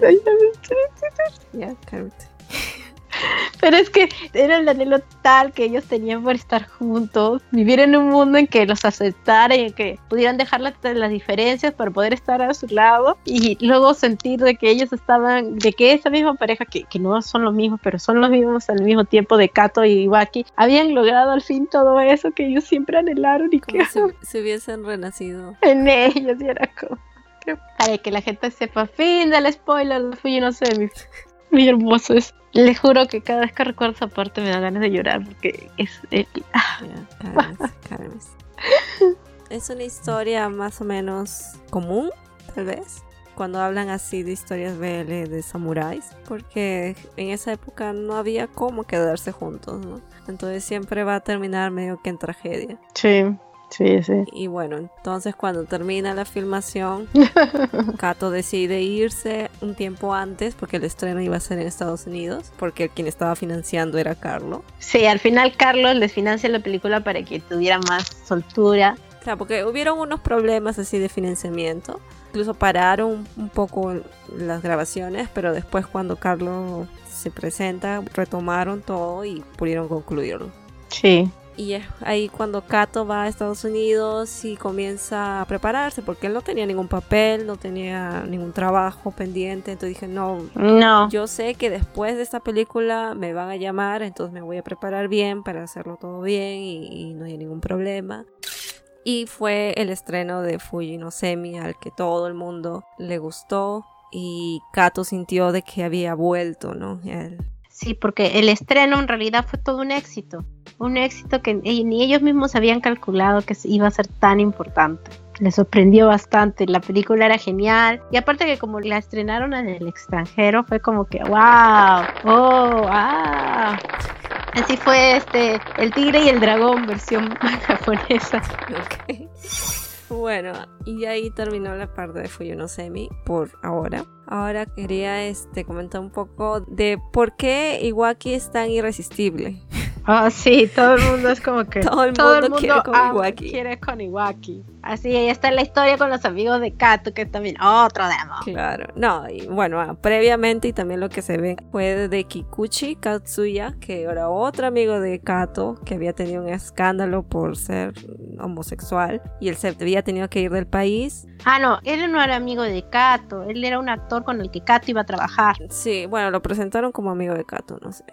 Claro, y que era, y que Iwaki lo admiraba. Claro, igual que lo admiraba y, y ellos se conocieron ahí. La cosa es que hubo todo ese drama de que Kikuchi lo, medio que lo acorrala y le quiere hacer algo. Pero justo en ese, el stalker de Kato aparece, Urushisaku, y toma unas fotos de ellos dos en las que se ve que el Kikuchi realmente está forzando Iwaki. Y ahí es como lo ayuda, ¿no? Porque muestra esas fotos a los directores, porque pensaban que Kato no quería trabajar con él, que Kato ya estaba enterado, por simplemente cosas de actor. Claro, y al final no es así. Y lo iban a sacar más o menos a, a Kato, Claro. ¿no? Pero al final, como descubren eso, se dan cuenta, ah, no, entonces vamos a arreglar eso. Claro. ¿Cómo se soluciona bien la historia con Kikuchi? Lo que pasa es que él estaba un poco celoso de Kato y Iwaki porque, como decían, él había estado también enamorado de una persona, pero a él no le aceptaron tan bien como aceptaron a Kato y Iwaki y ya pues este, él sentía esos celos, pues de cómo ellos sí habían tenido la oportunidad de estar juntos, en cambio él con su pareja en ese tiempo tuvieron que terminar y él tuvo que irse a Estados Unidos a rehacer su carrera. Claro, estaba celoso, ¿no? Sí, pero al final Iwaki entiende eso y le pide perdón porque Iwaki es muy bueno y perdona a todo el mundo. Llegan a un acuerdo y gracias a, a la y la situación pues se arregla y ya. Ujú. Y después ya vienen los amigos de Kato, que son. que es Miyazaka en realidad. Él comienza a tener algunos sentimientos con Iwaki. Mm. Kato, él siempre hablaba con sus amigos sobre Iwaki. Y ellos lo tenían tan idealizado que, bueno, pucha, cuando al fin lo conocen, se sienten, ah, pucha, sí, eres muy, muy guapo, no sé qué. Él se enamora de Iwaki, o sea, los ve un día teniendo pues sexo suculento, Sí. como que se impresiona. No es que lo ve, es que Kato lo hizo delante de ellos. Sí, porque Kato quería que ellos vieran que Iwaki solo le pertenecía a él, porque estaban detrás de Iwaki a cada rato. Pero al final eso como que más bien lo tocó al, a este muchacho porque dijo, wow, esa clase de entrega, este amor apasionado y tan sensual, no lo encuentro en ninguna parte, pero lo he visto ahí, lo quiero, quiero Iwaki Inclusive en una oportunidad hacen una entrevista creo que con Miyazaka e Iwaki y justo él tenía que ir al aeropuerto, Miyazaka se ofrece a llevarlo pero cancelan el vuelo y él le dice, ah, mira, te he reservado acá un cuarto de hotel. Y Iwaki no quería, ¿no? Pero dice, ya, bueno, si ya está reservado, voy, iré, ¿no? Pero la cosa es que él tenía una llave y él entró de noche y mientras Iwaki estaba ahí, ya durmiendo. Sí, trató. Intenta hacerlo, intenta sobrepasarse con él, ¿no? Claro, porque él pensaba que si sobrepasaba con él y lo odiaba, se iba a olvidar de Iwaki. O sea, las super ideas que se les ocurren a algunas personas, ¿no? Sí, voy a usarte para que pueda olvidarme de ti. Ajá. Bueno, la cuestión es que al final, pues como uno imagina, no funcionó para nada. Y Iwaki se sentía un poco acorralado porque en lo que se estaba defendiendo, no noqueó a este muchacho. Y este muchacho lo amenazó con acusarlo, pues decirle, mira, me has noqueado y hacer todo un escándalo que iba a perjudicar a Kato al final. Si no, pues hacía lo que él quería. Le dije, tienes que acostarte conmigo una vez, pues no. E igual que estaba a punto de ceder a, a esto, pero luego se dio cuenta porque Fuji no Semi le inspiró, de que en realidad los secretos, las cosas que no se dicen, son lo que al final dañan la relación de una pareja. Y él no quería que eso le pasara con Kato. Entonces le termina contando toda la verdad a Kato. Y Kato al principio, pues, como que, ah, se indigna con el mundo y, sobre todo con el amigo este, pero al final como que se le pasa, hablan y, comprenden por las cosas, ¿no? Al final el problema se resuelve entre ellos, ¿no? Sí, lo que pasa es que Onosuka, el otro amigo de, ellos, hace un plan para que Miyazaka olvide a, Iwaki y él Onosuka va con Iwaki y le dice, ¿tú haces el papel de Uke o haces de Seme? No sé, una cosa así le dice, ¿no? Obviamente igual que sorprende y todo, pero al final le dice lo que pasa es que tal vez Miyazaka solamente quiere a él como hombre, pero ¿qué pasaría si él haría el papel de mujer? Claro, el que recibe. Ajá, entonces él va a aceptar, porque si él acepta, eh, significa que sí está enamorado, pero si no, tal vez él se olvide y ya no quiera. Entonces eso es lo que planearon. Y fue entonces cuando hacen para que Iwaki y Miyazaka estén juntos en el departamento de este chico, Onosuka. Onosuka, claro. Y al final Miyazaka se adelanta a la hora, porque se supone que ellos más o menos iban a hacer una coordinación de tiempo, ¿no? Iwaki y Miyazaka iban a estar en el departamento un rato, iban a hablar, mientras que Onosuka y Kato estaban bebiendo unas copas y luego llegaban al departamento. Todo tenía un horario, pero ¿qué pasa de que Miyazaka se adelanta? Entonces, este, justo cuando sale Onosuka llega Miyazaka. Entonces, no le cuadraron los tiempos aquí, pero igual decidió eh, hablar con Miyazaka y más o menos llevar a cabo el plan. Pero por suerte, Onosuka había instalado una cámara en su departamento para ver a su perro y se da cuenta de que Miyazaka se había adelantado y, se lleva a Kato. Cuando llega Kato, pues ahí hay una confrontación y luego Iwaki les demuestra otra vez que estos chicos son muy, algo tienen, sí, de que Kato está dispuesto a, hacer el, el a hacer el, pasivo en la relación porque él no le molesta, o sea, para él no hay ningún problema, porque él ama a Iwaki ¿ya? y está dispuesto tanto a dar como a recibir. Entonces, este, eso sorprende mucho a Miyazaka y se da cuenta pues, de que la relación entre ellos es mucho más fuerte de lo que imaginaba y de que no va a tener lo que él quiere de a la fuerza ni, ni, nada, pues entonces ya pues, se da por vencido en ese momento. Claro. Y, y, bueno, poco a poco ya este, recupera su amistad con Kato, porque Kato también podría ser, es como un niño, a veces se pone muy recoroso, pero le das un dulce y está, ya, te quiero otra vez. Es que de verdad, al final sí se demuestra que Miyazaka estaba muy arrepentido y sobre todo por haber estropeado su amistad con Kato y al final logran hacer las paces y volver a ser amigos. Y acá hay una cosa que quiero, me parece importante resaltar, que yo realmente siempre he creído de que Onazuka estaba enamorado de Miyazaka y que nunca yo decía que pasa algo entre ellos, que pasa algo entre ellos, pero nunca pasó. Pero... Se da una cierta alusión. Hasta yo también pensé, pucha, pero ellos dos siempre están juntos, mira que se fueron a estorjear juntos. No, y aparte la forma en que él mira a Onosuka Miyazaka cada vez que le dice sí, pues me gusta igual, que como que, oh, este, no te das cuenta que estoy aquí. Ah. Y siempre está ahí, pues siempre lo apoya, pero también le dice sus verdades, pues, ¿no? Cuando mete la pata le dice ya no te voy a apoyar si metes la pata. Claro, entonces, bueno, no sé, quedó, así. Quedó así, pero, pero ahí está. Ahí está. Y que nadie me diga que no. Ya, bueno, la cuestión es de que ya con esto, una vez solucionado este último drama de nuestros amigos, ya nos vamos acercando más a la parte final. Claro, antes de la parte final, llegamos a la parte de un poco la evolución de Iwaki como actor. Claro, y que también es la misma evolución que tiene Kato, pero eso se ve también, en eso nos centramos más ya con los últimos capítulos. Claro, lo que pasa es que en el último capítulo aparece un director que es Moshimune, que le propone a Iwaki hacer un papel totalmente diferente a lo que ella había hecho. O sea, él decía, medio como que lo insulta, ¿no? Como que, ah, mira, a ti te ven y tú eres siempre así. Claro. Él obviamente igual que se siente ofendido y no quiere, piensa que no va a aceptarlo. Pero una vez que habla con Kato, le inspira y decide hacerlo porque, bueno, va a ser bueno también hacer una cosa que está fuera de los padrones que él usualmente realiza. Y la verdad es que también Iwaki se da cuenta a sí mismo de que sí se estaba encasillando. O sea, este director piensa que Iwaki es un gran actor, pero que está repitiéndose mucho y que siempre hace papeles con los que él siente, se siente cómodo que van con su personalidad, pero que no le dan nuevos desafíos. Y el papel que le da que es de un asesino, es todo lo contrario, pues y Iwaki tiene que sacar de sí las partes más oscuras. Es aquí cuando también deja de ver un tiempo a Kato, pero tiene que sacar lo más oscuro de sí para hacer este papel y realmente lo bueno es que lo hace y lo hace genial, o sea, rompe sus propios esquemas y sale de, digamos, de su zona de confort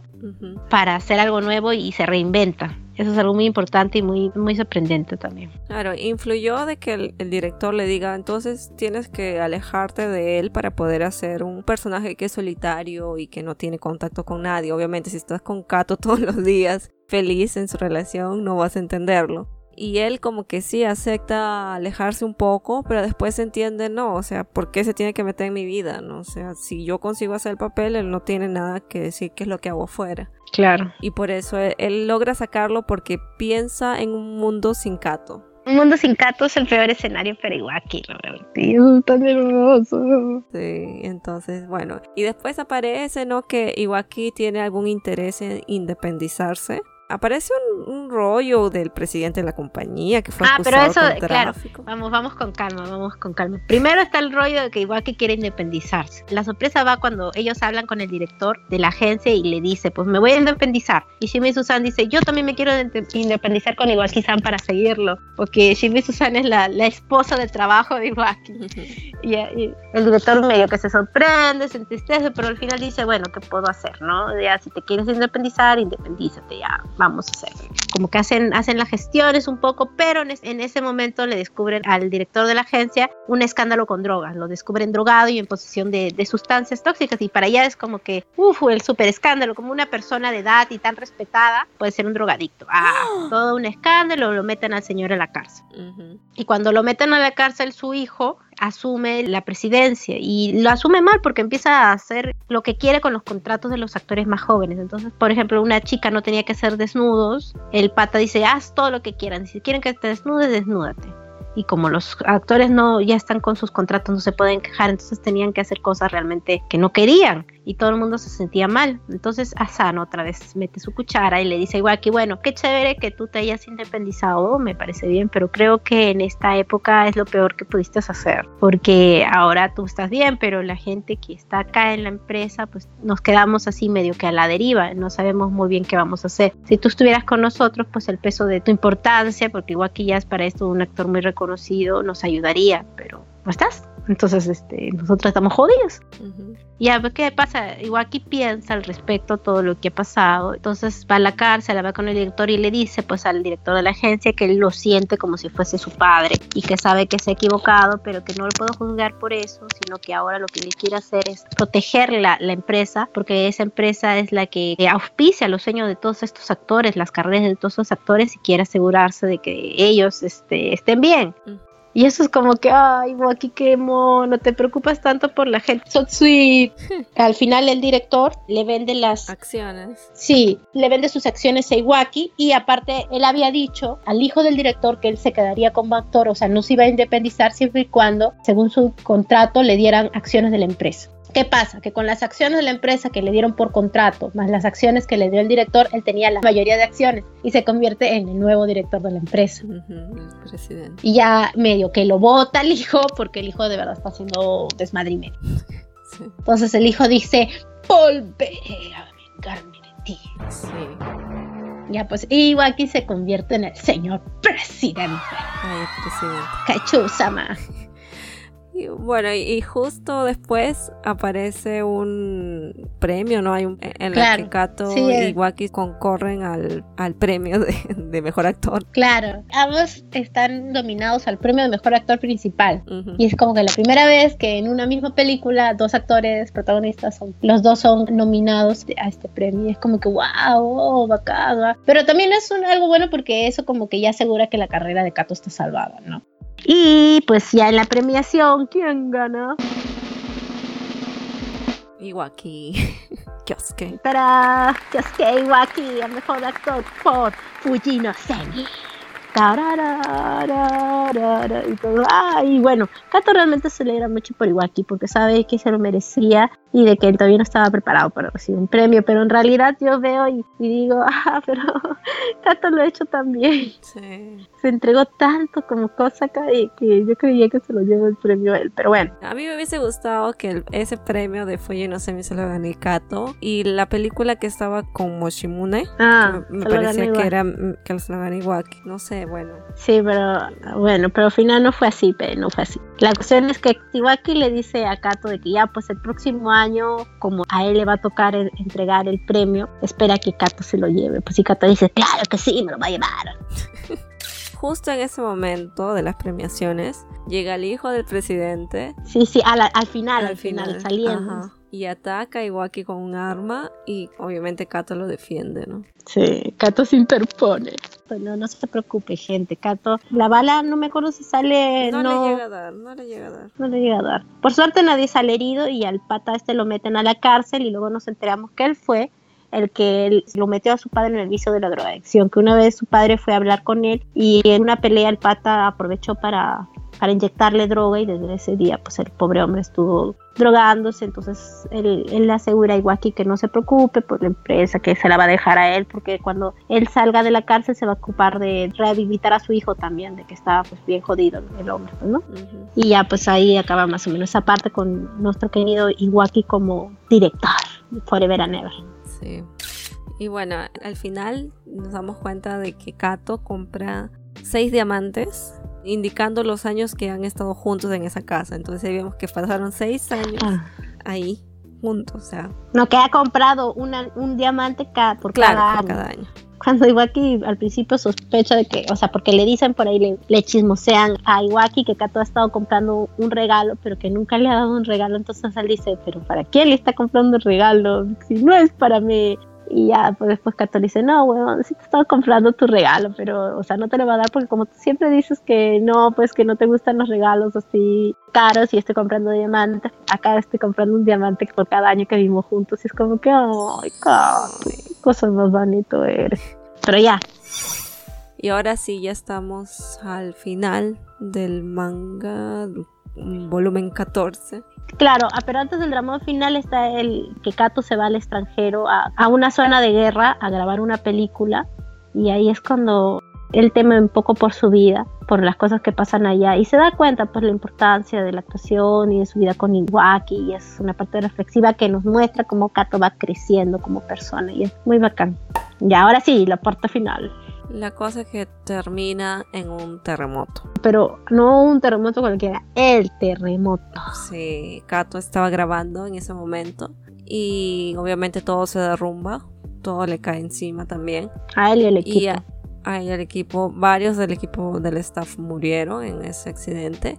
Y la gente que sobrevivió a eso dice, resaltó bastante la participación de Kato porque le estaba animando a la gente, ¿no? A que continúen, o sea, que no se den por vencido, que vivan, Claro, dándole ánimos, ¿no? claro, porque Kato quería volver y ver a Iwaki. No iba a quitar de su mente esa ansiedad de verlo, ¿no? De saber que está bien, de estar nuevamente con él y estaba resistiendo. Y al final pues salvan a la gente que quedó atrapada y sobrevivió y entre ellos el director. Justo Kato estaba grabando una película que iba a ser una comedia y él no entendía mucho del todo algunas partes de su personaje. Pero esta experiencia, cuando se dio cuenta de eh, cómo era animar a las otras personas, aunque él no se sintiese animado en sí, pero lo importante que era esto, le hace pensar en el personaje y entenderlo. Y, y este entendimiento también se lo transmite a los sobrevivientes del equipo de, grabación, al director, a toda la gente. Y el director decide retomar el proyecto, incluso con su propio dinero, y grabar la película, porque él siente que en un momento así, bueno, él y Kato sienten que en un momento así en que todas las personas están tristes porque han perdido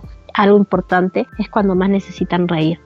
Entonces Kato y, este, graba la película y al final lo dominan por este papel. Claro, y, la última página es, y el ganador es... Sí, que estamos en lo, después de un tiempo estamos en los premios, igual que iba a entregar el premio y hace un discurso sobre cómo han perdido mucho en ese tiempo, pero que igual el trabajo de las personas les ha hecho recordar las cosas felices y el ganador es. Y ahí se ve a Kato y Pero se, se nota que es Kato porque la sonrisa de Iwaki, que es al decir, porque él está viendo el nombre, ¿no? Claro, sí, pero uno, uno necesita, necesita, o sea, a veces los japoneses no entienden de que uno sí necesita el, el- el muestreo así, porque lo mismo pasa con Yuri on Ice, como dice el sensei vamos a que... hablar de Sí, porque no podemos dejar de hablar de Yuri on Ice en este programa, pero Sensei siempre dice que si Víctor y, y Yuri no se han besado, pero se no entiende por qué la gente necesita un beso para comprobar que su amor es real. Y es que Kubo Sensei y a todas las Sensei del mundo necesitamos opulencia.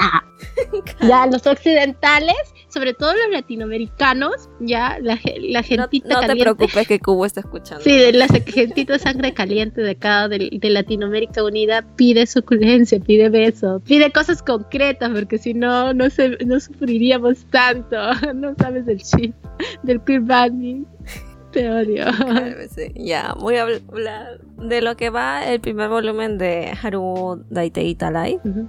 No he encontrado los otros volúmenes, no he encontrado en inglés ni en ningún otro idioma que pueda entender. Pero básicamente es Iwaki haciendo una novela histórica. Kato trabajando con Moshimune, Oh, oh, oh. con este director que le hizo a, a- A Iwaki su transformación. Muestran ¿no? que Kato está pasando también por un post-trauma del terremoto Ay, pobrecitos. Y que Iwaki tiene algún problema del corazón. Ay, es que también con todas las emociones que el pobre se ha llevado, no me extrañaría de Sí. que ahí se... Ay, mi corazón. Dice que tiene una arritmia, una cosa así. Oh, mi pobre niño. Sí, pero bueno, ahí no, no sabremos más hasta que aparezca en algún momento. Yo realmente espero de que terminen los dos con una familia, Sí, yo también. con un perro, un hijo, todos felices. Sí, porque la casa la, ya la tienen, le falta el perro y el hijo. Sí, Lo importante es que terminen felices. O sea, yo quiero que terminen con un hijo porque siento que eso es lo que ellos quieren en el fondo, ¿no? Pero también si no terminaron con un hijo, pero siempre y cuando terminen juntos y felices, es lo importante. sí. Y hablando de la familia y todo eso, vamos a contar en qué partes curiosas hicieron el amor. Muy importante para que lo noten. Porque esta es la parte que Enfi necesitaba que hubiera de todas maneras. Sí, muy importante. Todo lo que hemos hablado nos lleva a este momento. Sí, bueno, aparte de que lo han hecho millares de veces en el cuarto, en su casa, en el departamento, lo han hecho uno, en la playa en Hawái, Tú. dos, en el carro después de no verse una semana, Oh. tres, en las aguas termales, nos apareció en el volumen 5, Ah. Cuatro, en el garaje a- aire libre de su casa, Sí. cinco, en la playa en Estados Unidos, seis, seis, enfrente de sus amigos, que ya comentamos. Sí. Es bollerista. Siete en el campo, en pleno rodaje de Fuji no Semi. Ah, sí, un ratito vamos a tomar el aire. La gente está atrás, ¿no? Pero vamos a tomar el aire. Sí. Tres al lado de la familia de Iwaki. Que es como que aso. ¿Por qué así? Sí. Con el hermano de recógeme Con sello. el hermano Masahiko. Sí.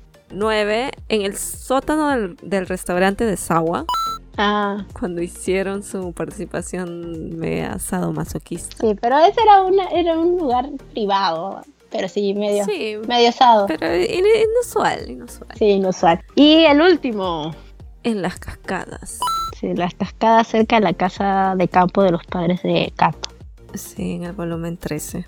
Esas fueron así un listado de esas de esos lugares tan inusuales Lugares suculentos. que Kato y Iwaki no se hacen problemas en demostrar su amor. No, para nada. No se hacen problema ni para ellos ni para nosotros. Pero como le digo, es que estos muchachos están en toda la edad de vivir su romance En la flor. en la flor de la vida. Y bueno, no dicen exactamente las edades, pero sabemos que Iwaki es mayor que Kato. Sí, Iwaki tiene, al final del manga tiene como 32 años. Y Kato tiene menos, creo que 2, 3 años menor que Iwaki.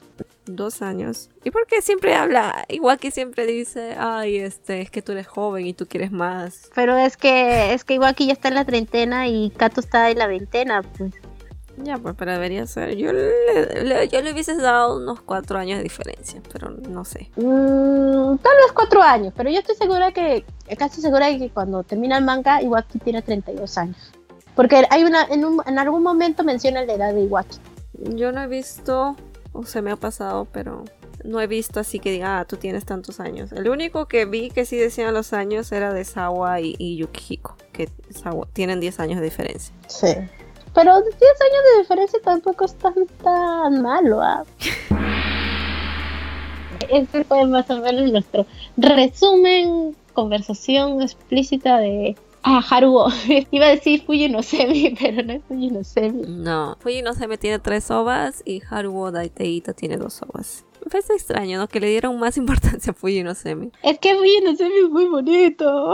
Es que Fuji no Semi es medio corto, ¿no? Entonces se podía reflejar todo y por eso se ve tan bonito, pero Haruo no podían animarlo todo para que se vea tan bonito y la animación quedó así como, ah, son actores pornos, hay hard, pero hay toda una historia y toda una evolución que ellos pasaron, o sea, no solamente en el mundo de la actuación, Sí, porque ellos pasan por mucha controversia, no solo en el mundo actoral, sino en su misma familia, sus mismas amistades, ¿no? Que están en el círculo de ellos. Cómo ellos mismos se enfrentan a los papeles, porque a lo largo de la- del manga se ven todos los papeles que ellos están haciendo, ¿no? Diferentes, si están en otro país, si es un asesino, si es un reportero de guerra. O sea, se muestran cómo ellos están evolucionando en ese aspecto y vemos, lo vemos, ¿no? O sea, con pasar, mira, han sido 10 años de ese manga y no es una historia simple. claro.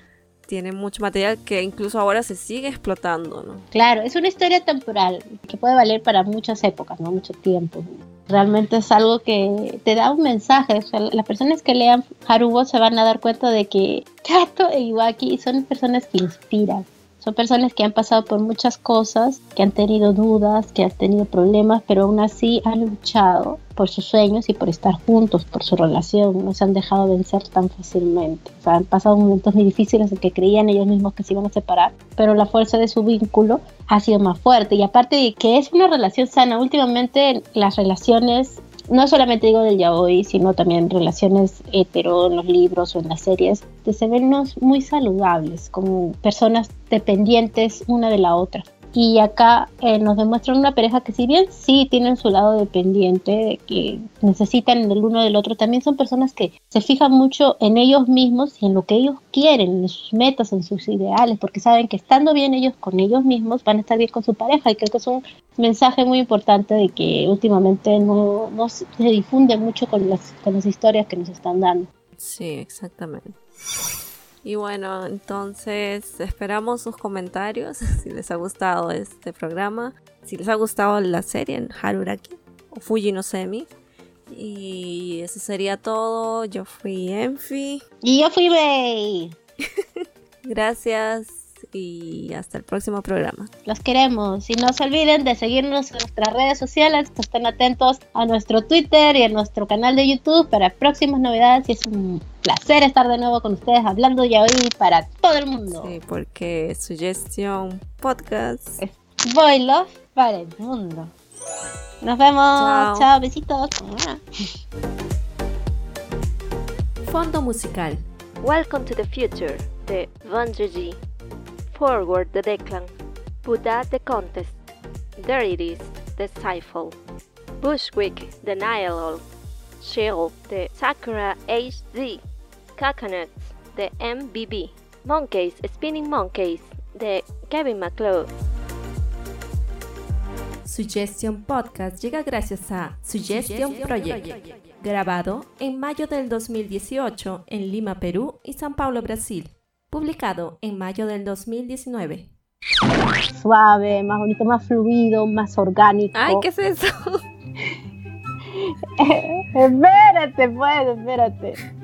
Es un carro que está retrocediendo, no todos vivimos en un décimo piso. Veintiavo. Ah, no sé cómo puedes tener, ahí caminar y no tener miedo de caerte ya. Espérate, ya retrocedió ya. Y Haruwo, de, de, de. Ay, Teita, siempre tengo problemas para pronunciarlo porque mi mente solamente Haruwo. Así. Haruwo, Haruwo, este. No puedo, no puedo. Pero bueno. Bueno, entonces, básicamente. Espérate ya, hable, hable. Pero si pongo un sonidito así, uh, uh, uh, oh, así, uh, uh, uh, Sí, pero al mismo tiempo. Sí, termina la idea, termina la idea. La cortaste. La verdad es que siempre como se llama Asano tuve ¿Por qué se escucha? ¿Estás tapando el micrófono? No. Se escucha medio mono. No. ¿Has hecho algo? No he hecho nada. no he hecho nada. No he hecho nada. se escucha raro. No, se escucha raro. Ya, sigue, sigue. Ya. La verdad es que, como decía, y hasta ahora todas las notas del mundo están pasando. Espera, se me cae la silla. Ya. Estamos, cuando llegan a la audición, así nos complementamos, ¿han visto? La química que hay. Sí, un círculo mágico, así, siempre perenne. Bueno.